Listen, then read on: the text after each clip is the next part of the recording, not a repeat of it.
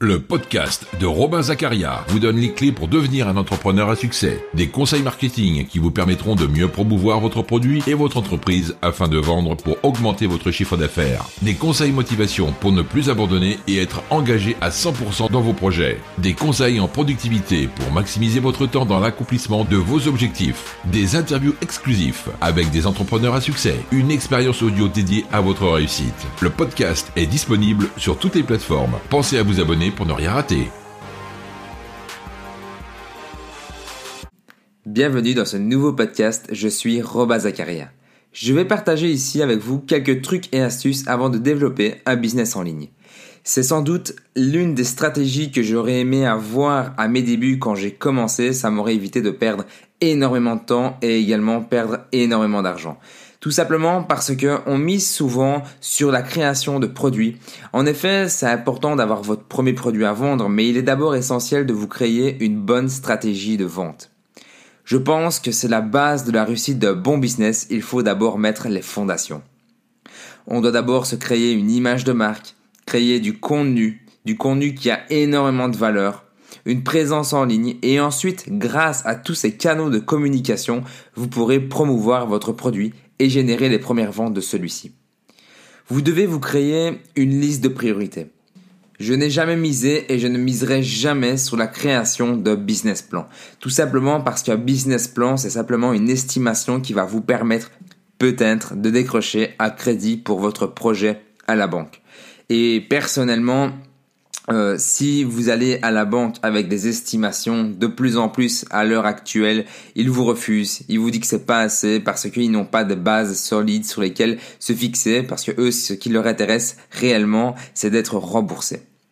Ici, vous allez plus créer un plan, une liste de priorités qui va vous permettre justement de gagner du temps par rapport à la réussite de votre projet. C'est encore une des stratégies que j'utilise à l'heure actuelle dès que je suis sur un nouveau projet, je crée une liste de priorités. Cette liste me permet de me concentrer réellement sur l'essentiel.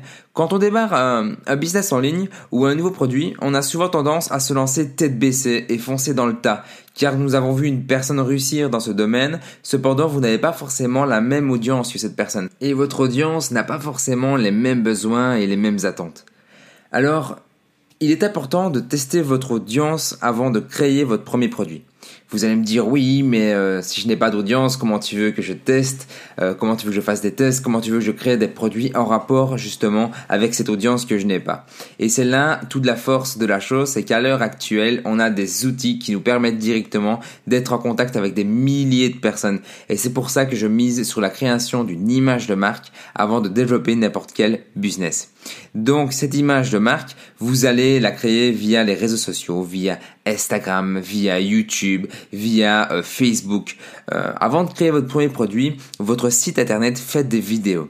Un compte Instagram attrayant et communiquer autour de votre expérience, de votre vision, autour de votre projet. Automatiquement, vous allez avoir des retours de personnes qui recherchent exactement une personne comme vous et ça sera vos premiers fans.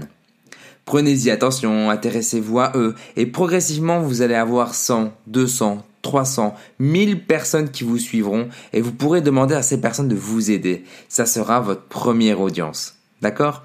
De répondre à quelques questions, vous allez donc faire un sondage et c'est avec ce sondage que vous connaîtrez votre audience. Cette stratégie, c'est la meilleure, c'est la plus rentable. Elle ne vous coûtera même pas un euro pour vous permettre de connaître votre audience. Vous en saurez plus sur les besoins de vos futurs clients et vous pourrez ainsi plus facilement savoir ce que vous devez mettre sur votre site internet, sur vos pages de vente. Vous aurez directement des arguments déjà créés grâce justement à votre audience.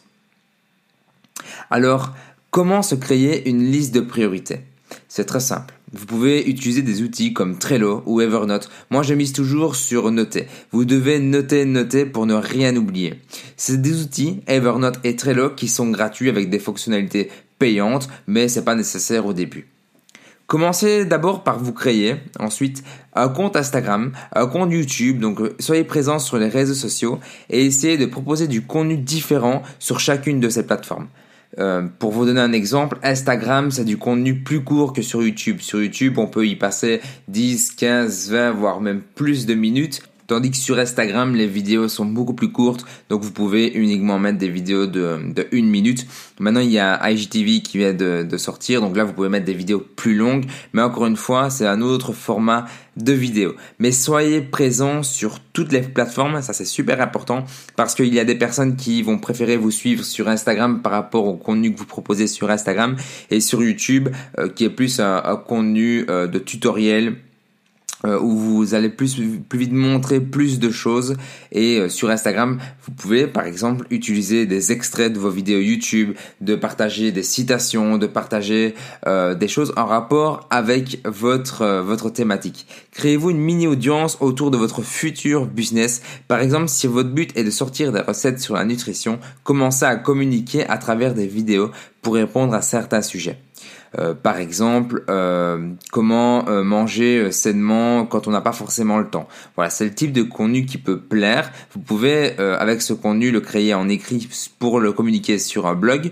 Vous pouvez mettre un extrait sur Instagram et créer une vidéo plus longue sur YouTube, par exemple. Ensuite, une fois que vous avez vos premiers abonnés, partagez avec eux un questionnaire. Vous pouvez en faire gratuitement avec Google Forms. Vous pouvez euh, même rajouter une case à la fin du formulaire pour récolter des adresses mail.